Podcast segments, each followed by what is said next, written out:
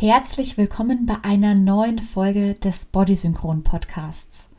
Heute möchte ich mit dir über das Thema Hormonstörer sprechen und dabei die folgenden Fragen klären. Was genau sind eigentlich Hormonstörer? Wie können sie uns schaden? Wo kommen Hormonstörer vor und wie erkenne ich sie? Und wie kann ich Hormonstörer künftig besser vermeiden? All das sehen wir uns jetzt genauer an.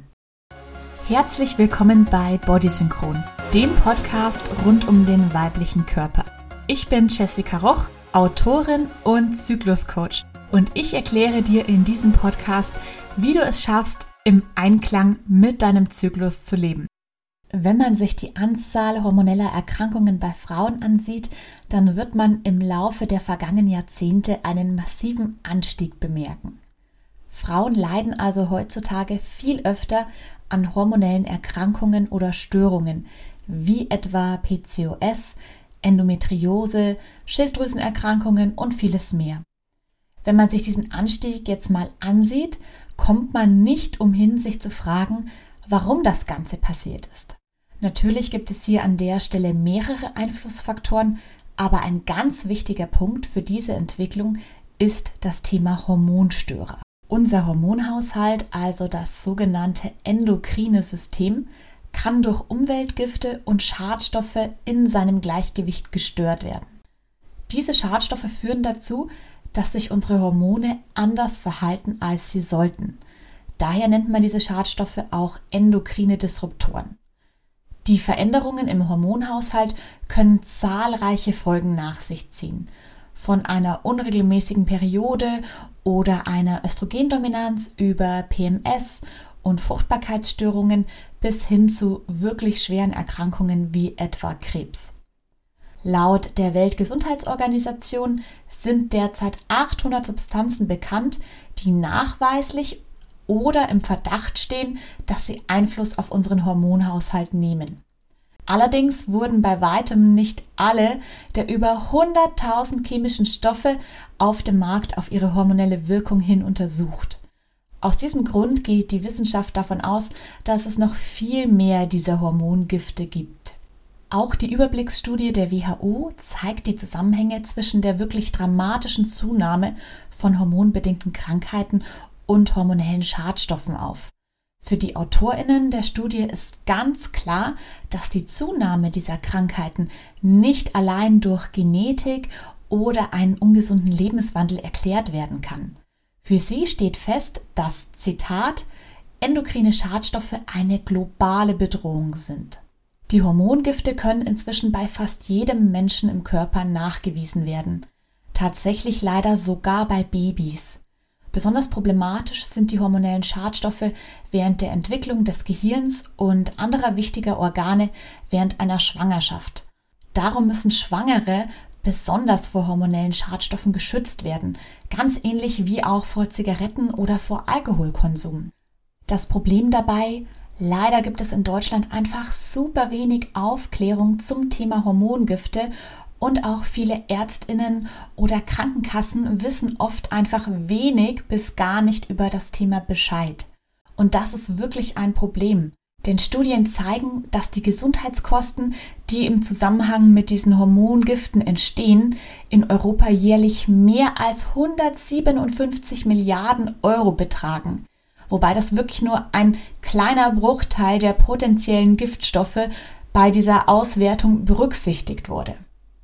Neben diesen wirklich bedenklichen Hormongiften gibt es auch Hormonstörer, die nicht unter die Kategorie der endokrinen Disruptoren fallen, aber die dennoch sehr störend auf deinen Zyklus wirken können.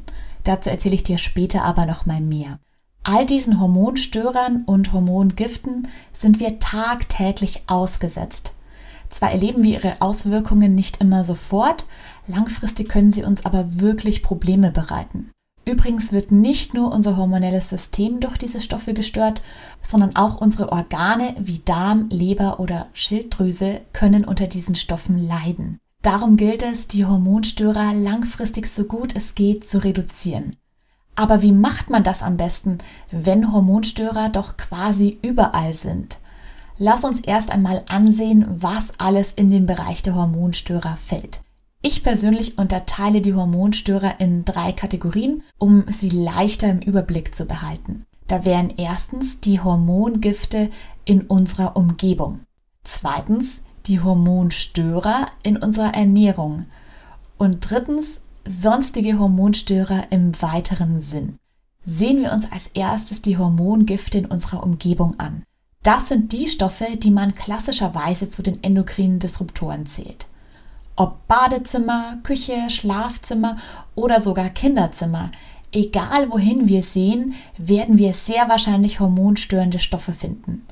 Zu den bekannteren dieser Substanzen gehören Bisphenol A, Phthalatweichmacher, Parabene, Blei, viele Pestizide, Formaldehyde oder auch bestimmte Flammschutzmittel. Im Badezimmer stecken sie in vielen Pflege- und Kosmetikprodukten, wie etwa Duschgels, Haarshampoos, Deos, Sonnencreme oder auch Zahnpasta. Hormonschädliche Stoffe werden in diesen Produkten häufig als Konservierungsmittel eingesetzt wie beispielsweise die Stoffe Butylparaben oder auch Propylparaben, aber auch chemische UV-Filter oder Phthalat-Weichmacher kommen häufig vor. Was kannst du hier tun? Schnapp dir am besten gleich nach dieser Podcast-Folge dein Handy und lade dir die App CodeCheck oder auch ToxFox herunter, mit denen du all deine Produkte auf mögliche hormonstörende Stoffe scannen kannst. Kaufe danach bevorzugt Naturkosmetik, da diese meist ohne diese problematischen Inhaltsstoffe auskommt. In der Küche findest du sie in vielen Koch- und Aufbewahrungsutensilien sowie in Verpackungen. Hier macht uns nämlich vor allem das Plastik Probleme. Ganz unabhängig davon, dass Plastik wirklich problematisch für unsere Umwelt ist, stecken in Plastikprodukten hormonschädliche Zusatzstoffe, wie etwa Weichmacher oder eben Flammschutzmittel. Besonders problematisch sind die Kunststoffe wie PVC oder Polycarbonat, denn zum Beispiel Polycarbonat enthält das Hormongift Bisphenol A. Hast du vielleicht schon mal gesehen, auf manchen Plastikpackungen steht BPA frei drauf. Das bezieht sich auf dieses Hormongift Bisphenol A, das eben abgekürzt BPA wird. Und auch Mikroplastik steckt in diesen Plastikbestandteilen und das ist ja auch super schädlich für unsere Hormonbalance. Die kleinen Plastikpartikel werden zum Beispiel auch Peelings oder Duschgels zugesetzt, doch sie entstehen eben auch durch Abrieb. Darum solltest du Trinkflaschen, Lebensmittelverpackungen und andere Produkte aus Polycarbonat oder PVC meiden. Statt Plastikboxen kannst du deine Lebensmittel zum Beispiel in Glas, Porzellan oder Edelstahlbehältern aufbewahren. Und statt Plastikfolie empfehle ich dir, wiederverwendbare Wachstücher zu nutzen aber auch in Kleidung, Bettwäsche, Spielzeug oder sogar Schultaschen finden sich sehr oft hormonstörende Stoffe. Um diese zu vermeiden, ist es sinnvoll, Kleidung und Spielsachen aus Naturprodukten wie etwa Biobaumwolle, Leinen oder Holz zu kaufen und auf Spielzeuge und Kleidung aus Plastikmaterialien so gut es geht zu verzichten. Du siehst, in unserer Umwelt gibt es jede Menge Stoffe, die unser Hormongleichgewicht stören. Doch leider ist das noch nicht alles, denn auch in unserer Ernährung lauern potenzielle Hormonstörer auf euch. Bevor es mit der nächsten Kategorie von Hormonstörern weitergeht, möchte ich dir kurz den Sponsor der heutigen Podcast-Folge vorstellen. Die Firma MyBags hat sich ganz dem Thema Darmgesundheit verschrieben. Ihre Daily Bags sind Probiotika und enthalten also gute Bakterien für unseren Darm. Doch die Daily Bags sind nicht nur gewöhnliche Probiotika. Sie sind viel höher dosiert als die meisten anderen Produkte der Art auf dem Markt und sie wurden von einem Wissenschafts- und Ärztinnen-Team auf Basis wissenschaftlicher Studien entwickelt. Und nicht nur das. Darüber hinaus stecken in den Daily Bags nämlich auch gleichzeitig Präbiotika, also Futter für die guten Darmbakterien sowie mehrere Mikronährstoffe, die super wichtig für die weibliche Gesundheit sind. Also es gibt Daily Bags sowohl für Männer als auch für Frauen. Die Daily Bags kannst du super mit dem Supplement Add-on Radiant Glow kombinieren. Das sorgt mit Hirseextrakt, Hyaluronsäure, Heidelbeerextrakt und vielen weiteren Nährstoffen für gestärkte, schöne Haut, Haare und Fingernägel. Aktuell gibt es bei MyBags eine tolle Aktion, denn mit dem Code LOVE20 erhaltet ihr 20 Euro Rabatt auf das Self-Love Bundle mit eben den Daily Bags sowie den Radiant Glow Kapseln. Den Link zu dem Bundle sowie den Code packe ich euch auch noch einmal in die Show Notes. Kehren wir wieder zurück zu unseren Hormonstörern. Anders als die Hormongifte lösen die Hormonstörer, die ich dir jetzt vorstelle, keine schweren Erkrankungen aus oder schädigen gar Ungeborene im Mutterleib. Doch sie können hormonelle Beschwerden wie PMS oder Periodenschmerzen mit verursachen oder verstärken. Was zähle ich jetzt zu diesen Hormonstörerfoods? Das sind für mich Zucker, Alkohol, Koffein, tierische Milchprodukte und entzündungsfördernde Fette. Diese Lebensmittel können unseren Hormonhaushalt auf ganz verschiedene Art und Weise stören. Einige von ihnen fördern Entzündungen im Körper.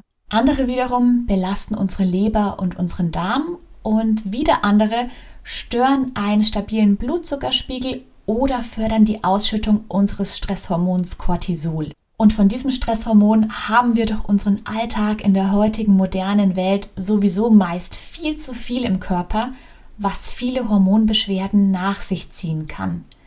Wie genau diese Hormonstörerfoods sich im Einzelnen auswirken und wie du sie gut ersetzen kannst, erzähle ich dir demnächst in einer eigenen ausführlichen Podcast-Folge. Aber jetzt mal ganz generell gesprochen, wie geht man am besten mit diesen Lebensmitteln um? Du musst jetzt nicht sofort alle von deinem Speiseplan streichen, denn sowas ist einfach verdammt schwierig. Wir Menschen sind generell nicht besonders gut in Sachen Verzicht.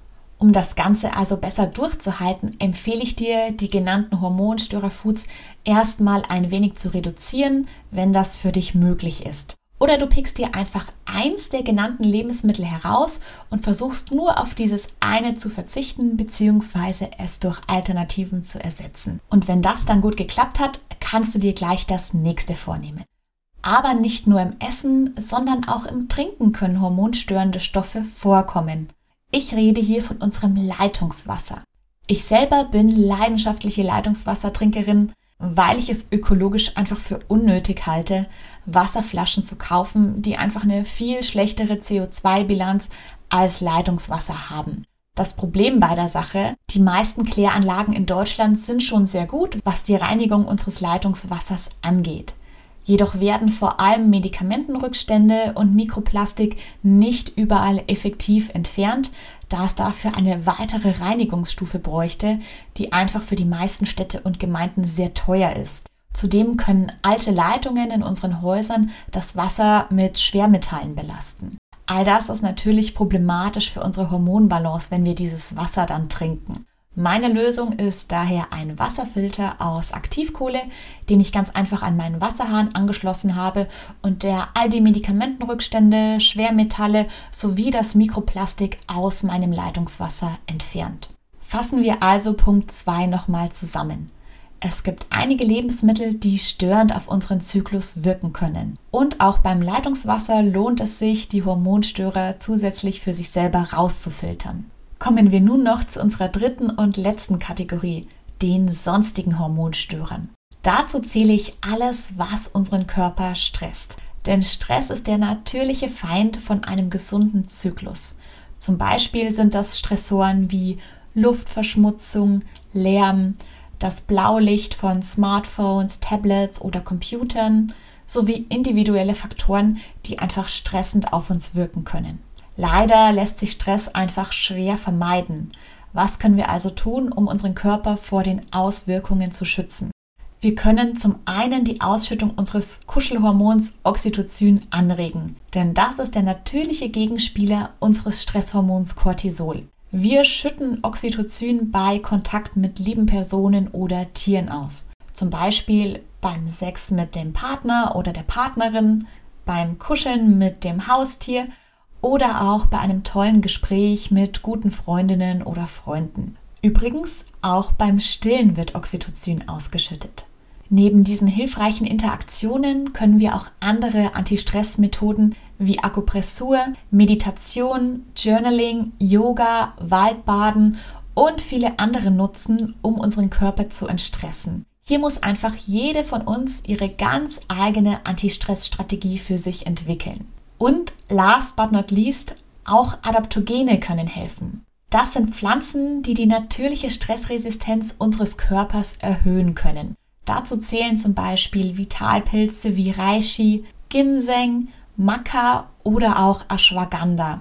Bevor du jedoch jetzt eines von diesen Supplementen sofort kaufst und einnimmst, beschäftige dich bitte ausführlich damit, da wirklich nicht jedes Adaptogen für jede Frau geeignet ist. So sollte man zum Beispiel Maca nicht nehmen, wenn man eine Östrogendominanz oder einen Testosteronüberschuss hat. Auch Ashwagandha kann bei einem Testosteronüberschuss problematisch sein.